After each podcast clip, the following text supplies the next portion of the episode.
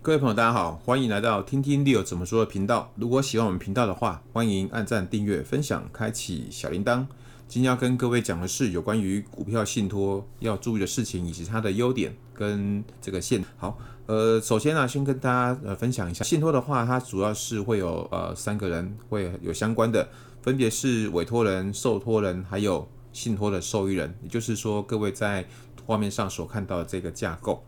而这上面的话，就会由信托的委托人，他把信托的财产交给信托的受托人，就由受托人去管理跟处分这个信托的这个财产之后，把信托的利益交给信托的受益人。那这个是啊、呃，整个信托的一个基本的一个架构。好，而监察人他的一个功能是去留意说，受托人是不是有依照。这个受益人他的权利，哈，同时也要遵循的信托的合约去管理跟运用信托财产，好，这是监察人的一个，就是他的一个本分，他要去做的。而信托的部分啊，大致上会分成两种信托，分别是自益信托，另外一个是他益信托。那什么是自益信托呢？就是信托的受益人等于信托的委托人，也就是说，这个信托的利益。到最后还是会回到委托人等于受益人的情况之下，还是会回到委托人的身上。所以这样一来的话，这个整个架构就不会有赠与税的问题。好，那另外就是他益信托，他益信托的话是指信托的受益人，他不是委托人啊。这两者不一样的情况之下，委托人除了信托有保留之外啊，在信托成立之后。如果没有经过受益人同意的话，委托人不可以去变更受益人，而且委托人也不能够去终止信托，然后也不能去处分受益人的权利。因此啊，在他信托成立的时候，要去考量的，就是要考量赠与税，还有。所得税的问题，赠与税的话要怎么样去算？怎么样去知道说要课多少税呢？好，首先我们先来看一下怎么去计价。如果说这个赠与的这个信托利益，好，它如果它是用金钱来做计算的话，就那就要用信托的金额来做基准；而如果是以非金钱的形式呢，那就要用赠与时候信托财产当时的一个价值是多少来做。计算好，那如果说信托的受益人他没有享有整个信托的全部的利益的话，那么未来孳息就是包含比如说配息啊，或是说股票的股利啊，这些都是。那如果未来的孳息它有不确定因素，有或没有不知道，多还是少也不知道。的话，那信托财产它赠与价值的认定就要折现来计算，好，就要来做折现的动作。那什么是折现？就是赠与当下信托财产的实价，按照赠与时利益，好，赠与时开始，一直到信托利益交付给受益人为止的这段期间，依照赠与时候由储金会业局它一年期的定储的固定利率。好，然后复利计算，好，复利的折算现值计算来的这个数值就是折现的价值。那这样子算的算下来的话，如果时间拉长，或者是说利率，嗯，邮政储金会取它一年定储的固定利率如果比较大的信托的这个利益，它折现这个金额，哈，就可以要比较小一点点。好，那这样讲其实大家应该还是会有点笼统了，哈，没关系，那我们就是。来用一个例子来做个计算了哈，在今年二零二二年的年初的时候，长荣就是航海王嘛哈，大股东张国华他把他的股票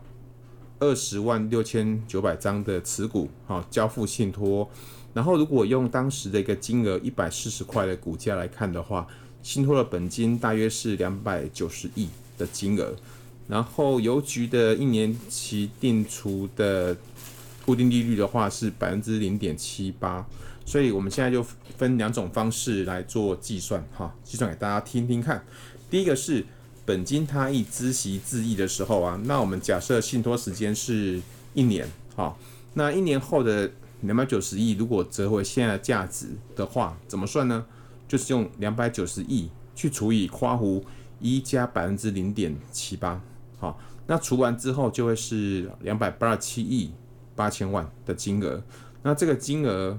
就是赠与的金额。好，好，那把这个金额去乘以赠与税，因为赠与的金额超过五千万的话，赠与税的税率就是百分之二十。乘完之后要缴的赠与税就是要缴五十七亿六千万，非常的多。好，因为占了两百九十亿，好，这比例也太大了。好，所以说这样的做法。在税负上并不是一个好的做法，但是实务上其实还是有些人会用得到它。比如说，如果是这个股票最后是要给小孩，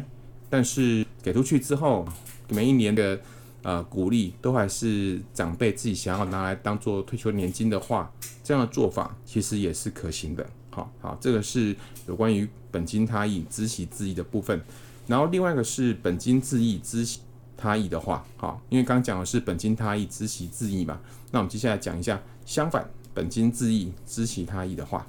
那如果说信托约定好一年后啊，本金要回到委托人身上，一年期间孳息是给委托人以外的受益人的话，赠与的金额就是本金两百九十亿减掉折现回来的这个两百八十七亿八千万的话，所以赠与金额就是两亿两千万。然后乘以百分之二十，所以要缴的赠与税就是四千四百万。所以这是一个股票，如果交付信托本金自益、孳息他益的话，赠与的赠与税要缴四千四百万。那我们就来想想看说，假设如果是没有去交付信托，然后来做一样的事情的话，那我们带一个实例，如果长荣它发放每股现金股利五块钱的话。然后以张先生二十万六千九百张的持股，在配发这样的现金股利的时候，他可以获得的股利总数字就会是十亿三千四百五十万的金额。然后乘以百分之二十的赠与税之后啊，要缴的金额就会是两亿零六百九十万，减掉四千四百万的话，那是不是就节省了一亿六千两百九十万？的金额节税比率相对来讲的话，就可以少了百分之七十八点七。好，那我们另外再来更深一层来思考看看，如果以现在邮局一年期固定利率啊百分之零点七八来看的话，那因为我们知道说从今年开始赠与税的免税额是两百四十四万嘛，如果是信托合约定一年，信托的金额要在多少以下？不需要去缴交这个赠与税呢？那我们就来试算哦。交付信托一年的这个信托金额在三点一亿以下的话，赠与额就不会超过两百四十四万。而如果是三年期的信托的话，这个交付信托的金额在一亿以下，好，一亿以下的话，这个在计算赠与金额的时候也不会超过两百四十四万，也不需要去缴赠与税。好，所以这两个数字就提供给大家做个。参考。那如果是其他年期的话，或是说其他的这个利率的话，也是按照这样的方式计算就可以了。好，